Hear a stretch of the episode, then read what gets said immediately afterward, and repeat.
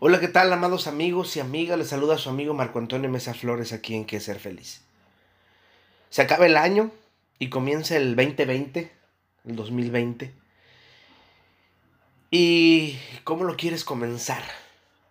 Pero antes, ¿cómo lo terminas? Piensa, ¿cumpliste todos tus propósitos o por lo menos te acercaste más que antes? Hoy te quiero proponer un reto más grande más complejo, pero mejor para ti y para tu vida. ¿Qué tal si lo escuchamos?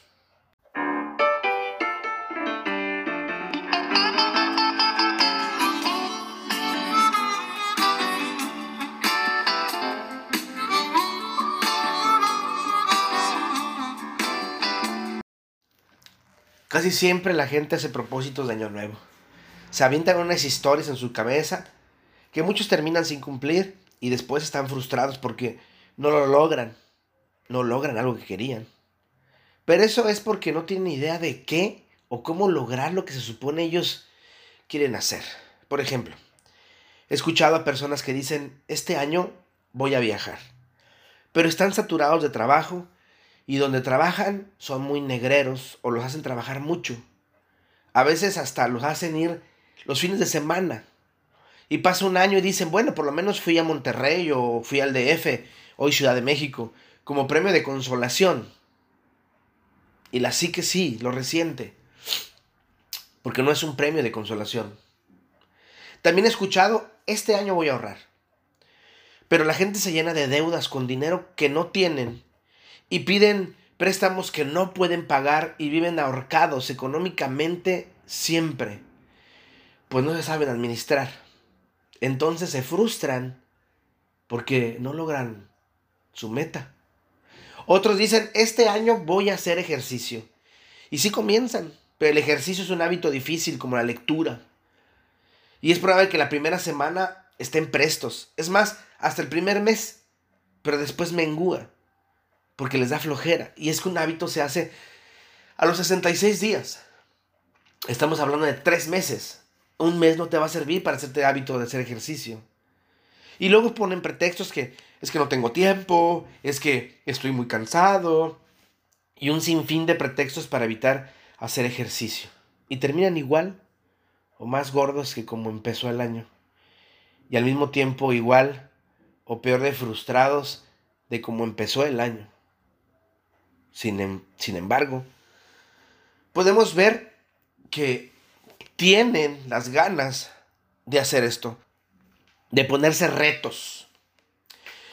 Hay un sinfín de ejemplos que posiblemente tú mismo puedas poner o que has escuchado. Pero mucha gente se frustra el fin de año por no cumplir sus ideas de principio de año. Y esto porque no son realistas. Luego están los que hacen las cosas de manera contraria. Cuando les preguntas, ¿cómo te ves en 10 años? La respuesta a veces es muy absurda, porque, porque se ven ganando un 10% del sueldo que hoy ganan. Es decir, en lugar de verse ganando por lo menos el 50% de su sueldo actual, no han escalado nada más que un 10%. Pero cuando se proponen metas del año, quieren incrementar sus sueldos hasta el 100%. Mira que no son realistas, porque así no se hace.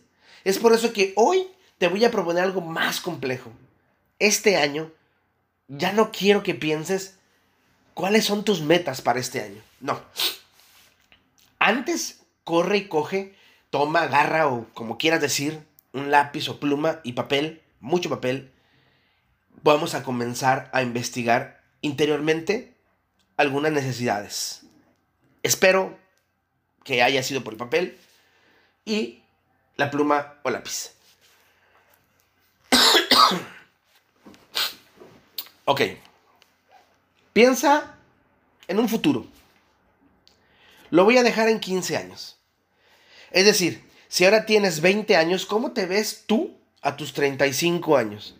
Si tienes 30, ¿cómo te ves tú a los 45? ¿Cuánto dinero te gustaría ganar al mes? ¿Qué actividades?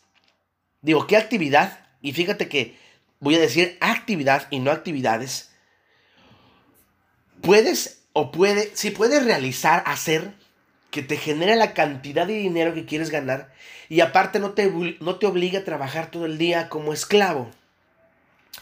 Piensa, ¿qué es lo que más te gusta hacer? Si me dices dormir, piensa, ¿puedes conseguir empleo o crear algo para que eso te genere dinero?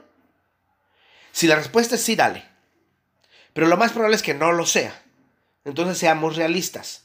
Para poder dormir todo el tiempo que quieras, primero debes generar el dinero necesario para estar tranquilo y poder dormir. Ahora, si tú me dices, es que, Marco, soy muy bueno en la cama, soy muy bueno en el sexo, yo te diría, si no tienes prejuicios, pues prostitúyete. Saca partido a eso, véndete, haz plata, métete al gimnasio, sí, porque a las personas de hoy día les gustan los cuerpos moldeados. O sea, invierte en el negocio, mijo, mi hija. Ya que si quieres invertir más pesado, sea una persona culta, culto sabrosa, sabrosón. Y aparte, dices que te sabes mover en la cama, pues vete a clases de baile para que te puedas mover mejor. Sí, para que aprendas a mover esas curvas. Incrementa el negocio, inviértele en él. Marco, es que a mí me gusta cocinar postres. Pues véndelos. Ahorita por internet todo se puede vender. Ahora, si tienes un buen sazón, pues te puede ir mejor. Sí, yo sé que al principio va a ser una mega joda, pero con el tiempo y la buena administración y el buen planeamiento, eso puede ser un gran éxito. Y puedes tener a gente trabajando con tu marca y haciendo el trabajo que tú ya no vas a hacer. Y cobrando dividendos. ¿Sí? Eh, también está este asunto de, eh, estoy enfermo, Marco tengo ansiedad. Haz un monólogo, le decía un muchacho. Haz un libro sobre eso. Escribe tu sensación. explota la enfermedad, sácale dinero. Me preguntan, ¿tú cómo te veías cuando empezaste? Temo decirles que yo aprendí tarde todo esto. Pero quiero compartir contigo que tienes 18 o contigo que tienes 60 y quieres ganar algo de lana con lo que te gusta hacer. Porque déjenles platico las ventajas de, hacer algo que me gusta hacer y que me dé dinero. Y eso sí lo estoy haciendo desde hace 10 años, pero hace 5 años aprendí a nada más hacer una sola cosa.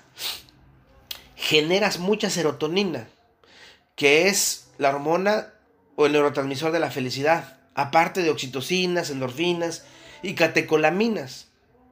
¿Sí? Es decir, Tienes un buen buffet de hormonas que te harán sentir joven.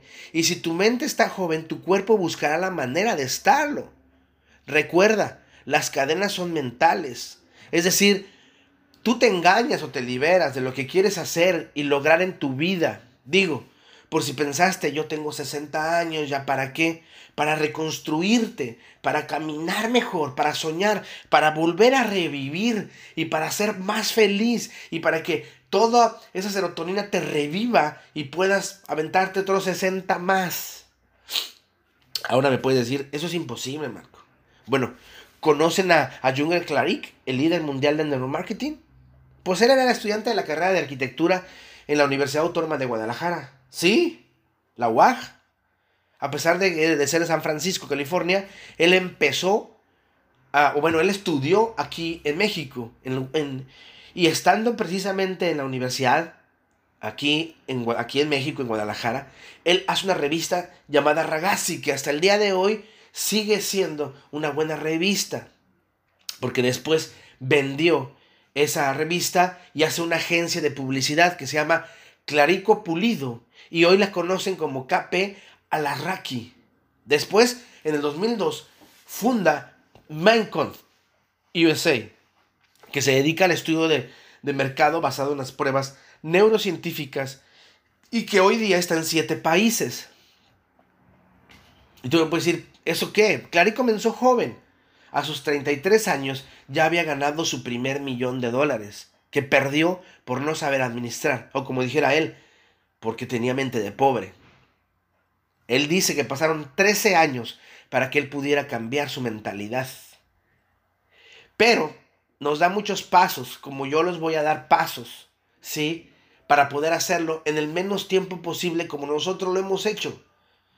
Sí, lo único que hay que hacer es crear. Él nos enseña, como mucha gente, que se puede crear algo en la cabeza y darle forma y sacarle dinero.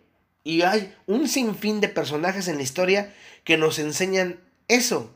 Lo único que vas a necesitar es creer en ti y tener unos grandes ovarios o testículos que lo que sigue es temerario.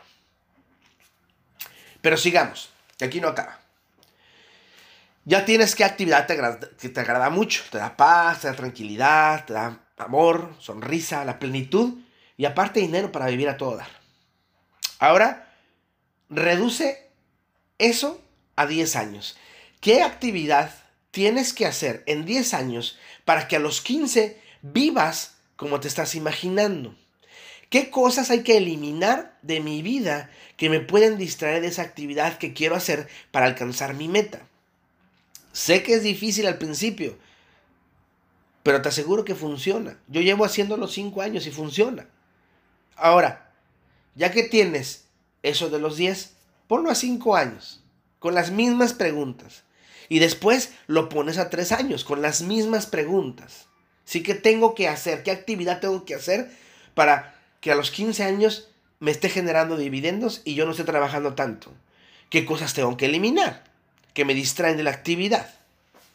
Aquí viene lo difícil, que parece más fácil. Pero no lo es. Porque ya cuando empiezas a ver la realidad, te vas a dar cuenta que no lo es. Ahora sí, ¿cómo te ves al final del 2020? ¿Qué estás haciendo y cuánto estás ganando? Aquí debes ser realista. No digas, gano 10 mil mensuales y al final del año ganaré 100 mil.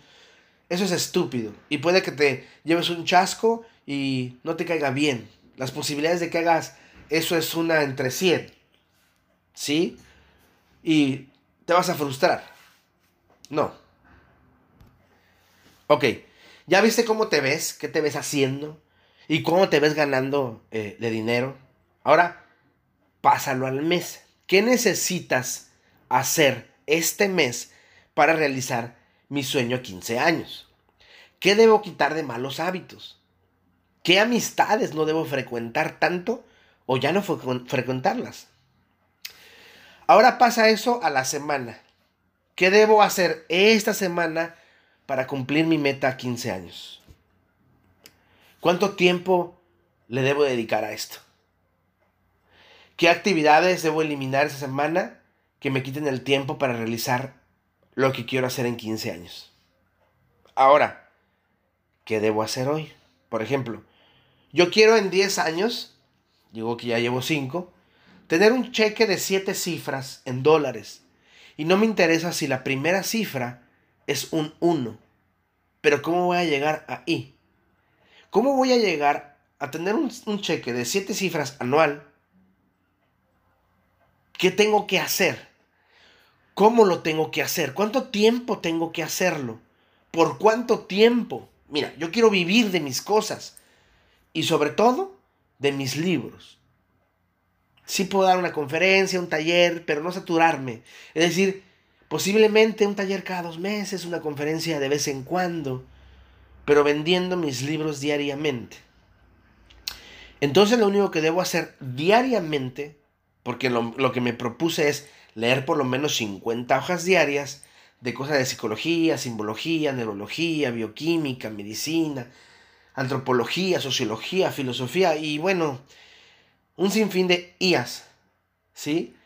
Y también uno o dos libros no complejos, una novela, un cuento, para relajar las lecturas complejas o anteriores, ¿no?